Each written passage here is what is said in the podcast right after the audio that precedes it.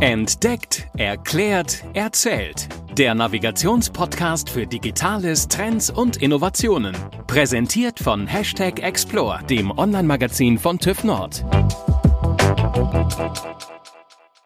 Hallo vernetzte Welt, herzlich willkommen zu einer neuen Folge unseres Podcasts Entdeckt, erklärt, erzählt. Mein Name ist Caroline Rutherberg, ich bin Pressesprecherin bei der TÜV Nord Group und auch heute bin ich nicht allein am Start, sondern meine Kollegin Julia Mandrion ist mir zugeschaltet. Hallo Julia. Hallo, herzlich willkommen auch von mir. Und auch heute haben wir uns natürlich wieder einen Gast eingeladen. Und zwar sprechen wir gleich mit Andreas Quest. Er ist vom internationalen Anbieter für Medienanalyse und crossmediale Medienbeobachtung Press Relations und auch Dozent für Kommunikationscontrolling an der Hochschule Mittweida. Viele von uns haben sicherlich vor kurzem den Wechsel von Donald Trump zu Joe Biden miterlebt und vielleicht auch die Amtseinführung verfolgt. In Bidens erster Ansprache als Präsident ging es viel um Einheit, um Vertrauen, aber auch um Wahrheit. Und insbesondere die Wahrheit hatte während der Trump-Administration nicht unbedingt den höchsten Stellenwert, wenn wir uns daran erinnern, dass Begriffe wie Fake News, wie alternative Fakten aufgekommen sind. Daher wollen wir uns mit Herrn Quest darüber unterhalten, was sind eigentlich Fake News, wie entstehen sie, wie komme ich eigentlich dagegen an und was bedeutet das auch für Unternehmen, wenn das Vertrauen in etablierte Medien und demokratische Prozesse immer weiter verliert. Freut euch auf die Folge und ich würde sagen, los geht's. Herzlich willkommen, Herr Quest. Schön, dass Sie heute mit dabei sind. Herzlich willkommen, auch von meiner Seite, Frau Rotherberg, Frau Mandrion. Fangen wir doch mal direkt mit Begrifflichkeiten an. Was zeichnet Fake News oder Falschinformationen aus? Fake News. Gehen wir mal ganz konkret das Ding an. Was sind Fake News überhaupt und was zeichnet sie aus? Im engeren Sinne handelt es sich hier in den meisten Fällen in Social Media um bestimmte Webseiten, die wie Nachrichtenseiten aussehen und auch entsprechend auftreten. Mit dem Unterschied, dass sie im Grunde Halbwahrheiten darstellen oder echte Lügen, frei erfundenes, dass sie Inhalte, Zitate, Bilder in sagen wir es mal vorsichtig, krude Zusammenhänge setzen. Dahinter können sowohl kommerzielle als auch politische Gründe und Motivationen stecken. Das würde ich sagen, ist das, was im engen Sinne Fake News auszeichnet. Was würden Sie sagen, war so die, die größte Fake News der letzten Jahre? Kann man das so zuspitzen? Ja, ich glaube, das können wir jetzt durch den Wahlkampf in den USA sicher zuspitzen. Mir fällt da ein, wenn wir über Lügen sprechen und über diese Lüge, über die ich reden möchte, ein Zitat von Herbert Wehner. Also es gibt Wahrheit, die reine Wahrheit und nichts als die Wahrheit. Und ich glaube, bei Lügen können wir genauso verfahren. Es gibt kleine Lügen, es gibt Lügen und es gibt eine Big Lie. Und Donald Trump hat es geschafft, mit der Leugnung des Wahlergebnisses so eine Big Lie anzugehen. Das ist für mich eine wirklich große Lüge und die, die ist auch äh, herausragend, wenn man das letzte Jahr so Revue passieren lässt äh, zu allen anderen Lügen des letzten Jahres. Es gab ja mittlerweile auch wirklich Studien, die sich angeguckt haben, gerade zum Thema Wahlbetrug und auch zum Thema Desinformationen bei Corona, was da von Trump alles in diese Richtung gekommen ist, beziehungsweise was auch wirklich untersucht wurde, wie oft dort Unwahrheiten vermittelt worden sind. Ich glaube, ganz aktuell hat die Washington Post nochmal berichtet, die haben wohl ein eigenes Ressort, das die verschiedenen Aussagen gecheckt hat, dass wohl in den vier Jahren der Amtszeit von Donald Trump über 30.000 falsche Informationen verteilt worden sind. Oft war ja Twitter sein Medium. Zuletzt wurde ihm ja da die Bühne entzogen. Der Punkt ist natürlich, viele Menschen wahrscheinlich einfach auch retweetet haben, was er getwittert hat. Hat das auch einen Großteil zu dieser Weiterverbreitung beigefügt oder welche Rolle spielen da vielleicht auch Bots? Beim Konkreten anzufangen, Bots sind ja im Grunde genommen einfach nur Identitäten, künstliche Avatare, könnte man sagen, vom Computer hergestellt, die als Multiplikatoren dienen. Aber ich denke, wir sollten das auch in einem größeren Zusammenhang sehen, warum das auf so viel Resonanz stößt, warum Menschen darauf eingehen. Und da muss man, glaube ich, schon ein bisschen weiter ausholen. Wenn wir es mal mm, mit Luhmann betrachten, so sind wir Menschen ja eigentlich alle nur Informations verarbeitende oder prozessierende Systeme. Das heißt, wir werden ständig von Informationen belagert, durchdrungen und die verändern uns auch. Und wir reden hier über Medieninformationen. Medieninformationen grundsätzlich basieren ja auf einer medialen Realitätskonstruktion. Und die ist nicht hintergehbar. Die ist immer schon gegeben. Und wenn wir jetzt die Methodiken sehen, gerade von Fake News und von den Personen, die dahinter agieren, also von Breitbart über was auch immer Anbieter, so nutzen sie im Grunde genommen immer schon gängige Methoden aus dem, äh, wir könnten sagen, unter den Medienanalysten Framing-Bereich. Es werden bestimmte Dinge äh, herausgehoben und gehighlightet, andere dadurch eben ausgeblendet. Und damit im Grunde reframe. Genau, die werden reframed, kann man sagen. Und äh, im Hintergrund wird durch die Methodik des Priming, wie wir sagen, also werden im Grunde genommen bei den Rezipienten Gefühle, Ideen, Rezeptionsmuster angesprochen, die sofort aktiviert werden parallel, die dann auch immer da sind. Das ist sozusagen das Alte auch in uns. Das ist wie ein Reptilienhirn. Wir haben ja die Verarbeitung, wie wir Informationen aufnehmen und zu Wissen oder Erkenntnis verarbeiten, die haben wir ja seit dem Höhlendasein im Grunde genommen nie verändert. Was aber neu ist in diesem Zusammenhang, gerade in diesen neuen Medien, Social Media, die ja jetzt keine neuen Medien mehr sind, dass dort häufig Menschen eine Wirkung auch erzielen zu ihrer eigenen Stimme, und sei es nur in den Echoräumen, in denen sie sich aufhalten. Und ich glaube, das ist ein ganz besonderer Mechanismus, der zeigt, wie sich die Gesellschaft verändert hat. Sie, sie ist total granuliert im Grunde genommen in den Social Media. Wir durften ja auch im letzten Jahr auch in Deutschland die, ich sag mal, krudesten Kombinationen sehen. Vor dem Reichstag liefen Menschen mit Reichstagsflaggen rum und gleichzeitig bunte Friedensfahnen. Da ist ein Mensch mit Rasterverhaaren neben einem Reichsbürger hermarschiert. Das zeigt uns, dass dieses Klientel, was hier angesprochen wird, was vielleicht in den 80er, 90er Jahren noch gar nicht so präsent war, jetzt aber durch äh, die eigene Wahrnehmung in den entsprechenden Räumen, in denen man sich austauscht, an Bedeutung gewonnen hat oder denkt, dort an Bedeutung gewonnen zu haben. Diese gesellschaftliche Spaltung, die wir haben, die wir in Deutschland erleben und vielleicht in Amerika noch mal stärker, jetzt auch gerade noch im Zusammenhang mit Trump-Anhängern und der anderen Seite oder jetzt nochmals den Sturm aufs Kapitol vielleicht auch als Beispiel heranführend. Es fallen ja eben in dem Zusammenhang auch Begriffe wie, wie Lügenpresse. Viele Menschen glauben, sie können demokratischen Prozessen oder auch Qualitätsmedien mittlerweile auch nicht mehr vertrauen. Wie können wir da überhaupt gegen vorgehen? Weil wenn im Grunde niemand mehr weiß, ob das, was er hört oder liest, richtig ist, ist es ja auch schwer, was mache ich damit selber und wie trage ich das selber weiter? Was können wir tun? Wie können wir dagegen steuern? Das ist eine sehr berechtigte Frage, auf die es auch ganz sicher keine leichte Antwort gibt. Fangen wir mal an bei dem Thema Lügenpresse. Aus journalistischer Perspektive sind Wahrheit wie Lüge ja im Grunde genommen auch nur eine Frage der Perspektive und der Einordnung. Gerade bei komplexen Vorgängen ist das ja schwierig. Und es ist ja auch eine journalistische Aufgabe, manche Dinge dann eben doch zu vereinfachen, damit sie überhaupt verstanden werden. In der Vergangenheit war es ja so, wenn ich im Grunde nur die Frankfurter Allgemeine Zeitung rezipiere, dann habe ich danach wahrscheinlich einen bestimmten Blick auf bestimmte Ereignisse. Und der ist anders, als würde ich die gleiche Zeit nur die Tageszeitung gelesen haben. Das sind also keine in dem Sinne neuen Vorgänge.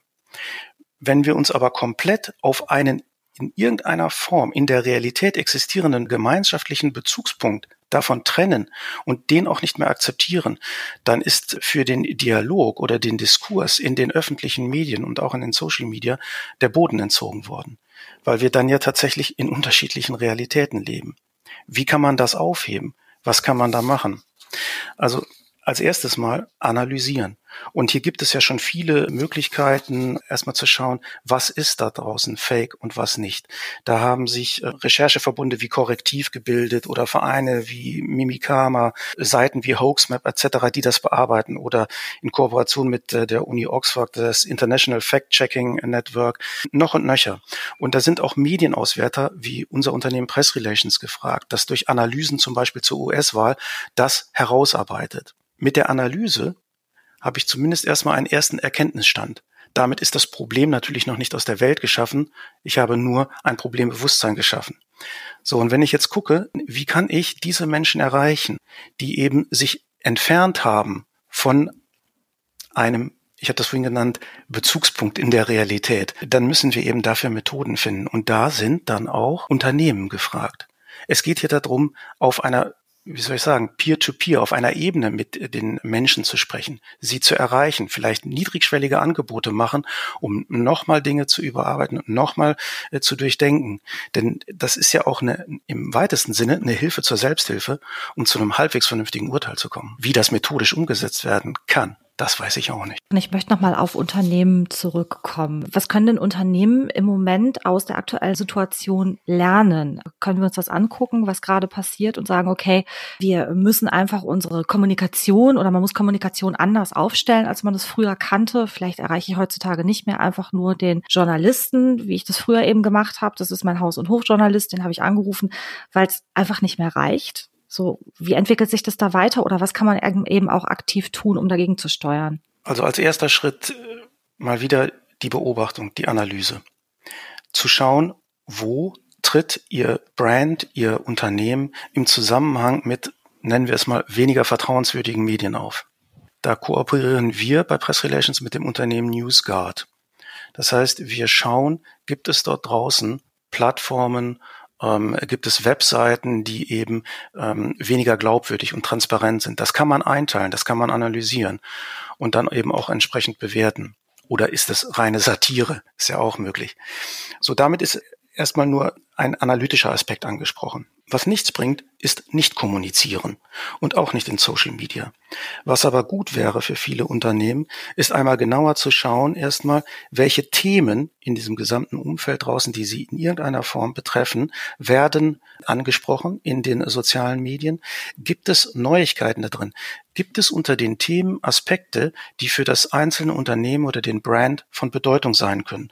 Und dann kann man sich Gedanken darüber machen, wie erreiche ich die Menschen da draußen und in welcher Sprache, damit sie auch verstanden werden, kann ich sie erreichen. Das hat den zusätzlichen Vorteil auch für die Reputation des Unternehmens, dass sie sich gegebenenfalls in bestimmten Themenaspekten entsprechend positionieren können und das frühzeitig. Und woran messe ich Reputation? Ist das überhaupt messbar? Da fragen Sie jetzt den Medienanalysten. ähm, natürlich ist, äh, das muss ich jetzt sagen, natürlich ist Reputation messbar. Da gibt es viele Methoden, Reputation zu messen. Im Grunde genommen orientieren wir uns bei Press Relations als Medienanalyst an dem Bezugsrahmen der Deutschen Public Relations Gesellschaft und dem Internationalen Controllerverband. So, und danach lässt sich Reputation an bestimmten Kriterien in den allen Medien, also nicht nur klassischen, sondern auch in Social Media analysieren.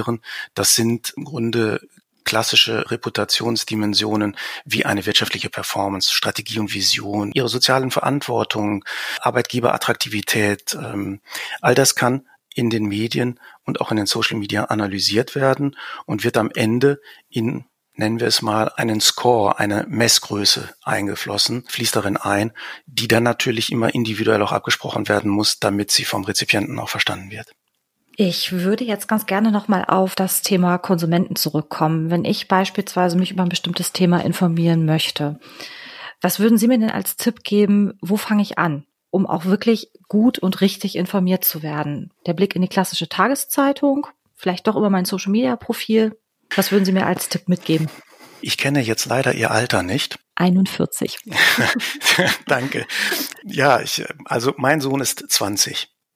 Dem muss ich nicht damit kommen, dass er sich bitte mal mit der FAZ oder der Süddeutschen Zeitung oder so auseinandersetzt. Das tut er um, über Umwege in den Social Media. Ich selber könnte mir ein Leben, also ich könnte mir auch einen Morgen ohne den Blick in die New York Times oder die FAZ oder andere wie den NZZ gar nicht vorstellen. Und ich glaube, dort hat man natürlich die Möglichkeit, an ausgewogene Informationen zu kommen. In dieser Zeit leben wir aber im Grunde ja schon gar nicht mehr. Insofern ist es jeden anheimgestellt, selber sich in den sozialen Medien und im Internet zu informieren.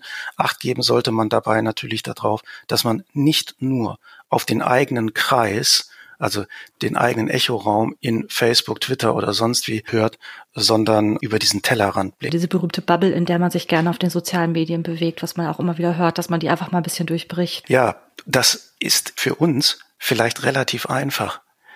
Aber wenn wir da jetzt mal ein bisschen zurückblicken, im Grunde muss das schon in der Grundschule und in der Schule anfangen, dass Medienkompetenz beigebracht wird was heißt es eigentlich, wenn wir wollen, mündige Bürger zu erziehen? Was müssen wir da machen im Unterricht, in der Erziehung unserer Kinder?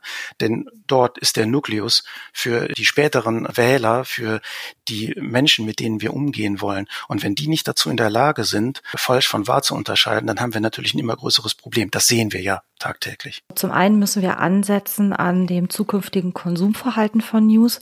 Aber wird sich dann auch die Medienlandschaft nochmal dauerhaft wandeln müssen? Medienlandschaft wandelt sich ja permanent.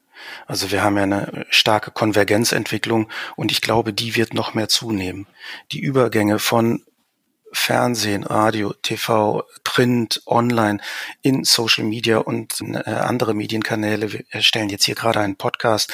Das wird immer fließender sein und äh, ist nicht nur ein Zeichen der Zeit, sondern ist wohl auch notwendig. Denn wir müssen die Menschen überall erreichen. Sowohl für jemanden, der News einstellt, als auch für den Konsumenten. Es wird auch dauerhaft immer komplexer werden, um wirklich die Wahrheit zu, einerseits zu erkennen, aber eben zum anderen eben auch gute Geschichten zu verbreiten. Ja, leider ja. Wenn Sie mit Ihren Kunden in Kontakt treten oder andere Brands das machen, es soll niemals anbiedernd sein. Es ist eher auf- und erklärend. Ich glaube, das ist etwas, womit man auch Menschen immer noch erreichen kann. Es ist ja auch irgendwo ein Glücksmoment, wenn man etwas versteht. Hm. Ja, und das nicht nur in irgendeinem Echoraum, sondern darüber hinaus. Das ist wie in der Mathematik. Das ist ein schöner Moment, wenn ich etwas verstehe. Und wenn eine Marke, die ein gewisses Vertrauen genießt, Dinge erklären kann und sinnvoll erklären kann und das zur Erkenntnis führt, dann ist das, glaube ich, der beste Weg auch für die eigene Reputation. Unternehmen könnten im Grunde genommen die Rolle des Erklärers dauerhaft einnehmen. Ja, das denke ich schon. Umfragen zeigen ja auch, dass während äh, Vertrauen in klassische Medien und Politik sowieso schwindet, nimmt aber das Vertrauen in Unternehmen und in Wissenschaft, partiell zumindest, zu. Und diese Menschen zu erreichen, das ist auf jeden Fall ein Wert und es sollte eigentlich äh, sich auch jedes Unternehmen da angesprochen fühlen, das zu tun. Ich glaube, gerade was Wissenschaft angeht, da haben wir vor allen Dingen im letzten Jahr 2020 doch stark gemerkt, auch wenn man denkt an Herrn Drosten und alles, was mit Corona zu tun hatte, dass die Leute viel mehr wirklich auch auf Wissenschaftler und die Wissenschaft gehört haben als in den vergangenen Jahren. Das war so mein Eindruck. Ja, so übel das klingt, Corona hat da geholfen. Und es ist aber auch gleichzeitig dieser Wunsch nach der richtigen Information da. Das bekomme ich irgendwie immer wieder im Freundeskreis oder im Bekanntenkreis mit, wenn es irgendwelche Dinge gibt, die einfach schwer einzuordnen sind und man diskutiert darüber, dass dann auch tatsächlich gefragt wird, aber was stimmt denn jetzt tatsächlich? Das ist natürlich auch nicht ganz einfach einzuordnen, oder? Nein, das ist es natürlich nicht und man muss es immer wieder von neuem machen. Das ist wie eine, eine Platte, die hakt. Bleibt nichts anderes übrig, als immer wieder von neuem einzuordnen und zu erklären. Auch wenn das nach Sisyphus Arbeit klingt, ist es aber, glaube ich, der einzige Weg, den wir gehen können. Herr Quest, ganz herzlichen Dank für das Gespräch. Wir fragen unsere Gäste ganz zum Schluss immer noch einmal, wann Sie denn selber das letzte Mal 24 Stunden offline gewesen sind. Das ist eine gute Frage. Da müsste ich jetzt eigentlich schon sehr lange drüber nachdenken. Glücklicherweise war ich, bevor es zum letzten Shutdown kam, für eine Woche in Dänemark. Da ist es mir äh, eher durch ein dummes Versehen äh, gelungen, zwei Tage mich am Strand und im Haus aufzuhalten, ohne ein aufgeladenes Handy zu haben. Sehr beneidenswert in heutigen Zeit. Durchaus, aber äh, dieser Glücksmoment wurde mir dann auch erst danach klar. Gibt es da noch irgendeine digitale Innovation, die man nochmal erfinden müsste, um Ihnen persönlich das Leben so richtig zu erleichtern oder angenehmer zu gestalten? Ja, angenehmer. Ich will das, die Frage mal anders ausdrücken, vielleicht glücklicher. Das wäre keine digitale Innovation, außer es ist ein Schalter, um das für die kurze Zeit mal, so wie in Dänemark, abzuschalten. Der Ausknopf des Handys? Ne? Ja, ja, man muss ihn dann auch nur bedienen wollen. Ja, also ich glaube, da hapert es bei uns allen irgendwie dran, habe ich das Gefühl. Ja. ja, herzlichen Dank noch einmal. Wir sind jetzt auch schon am Ende unserer Podcast-Folge angekommen. Wenn unsere Hörerinnen und Hörer noch Fragen zum Thema haben, wie sind sie zu erreichen? Also ich bin über LinkedIn zu erreichen, per E-Mail bin ich zu erreichen unter ähm, andreas.quest@pressrelations.de. Packen wir für unsere Hörerinnen und Hörer in die Show Notes. Wir haben uns heute über das Thema Fake News unterhalten und auch darüber, wie News zu erkennen sind, der Wahrheitsgehalt der News. Wir haben gelernt, Augen auf, schadet nicht. Es gibt viele verschiedene Möglichkeiten, sich zu informieren. Es gibt auch viele verschiedene Möglichkeiten, Reputation zu messen. Und auch die Rolle der Unternehmen wird zunehmend wichtiger, eben auch um Fragen einzuordnen. Herzlichen Dank fürs Zuhören. Wir freuen uns natürlich immer, wir sind ein Podcast, wenn ihr uns eine 5-Sterne-Bewertung über iTunes oder über eure gängige Podcast-Plattform gebt. Wir sind in zwei Wochen wieder für euch da und sagen bis dahin ganz herzlichen Dank fürs Zuhören. Tschüss. Tschüss. Tschüss. Das war Entdeckt, Erklärt, Erzählt. Der Navigationspodcast für Digitales, Trends und Innovationen. Präsentiert von Hashtag Explore dem Online-Magazin von TÜV Nord. explore-magazin.de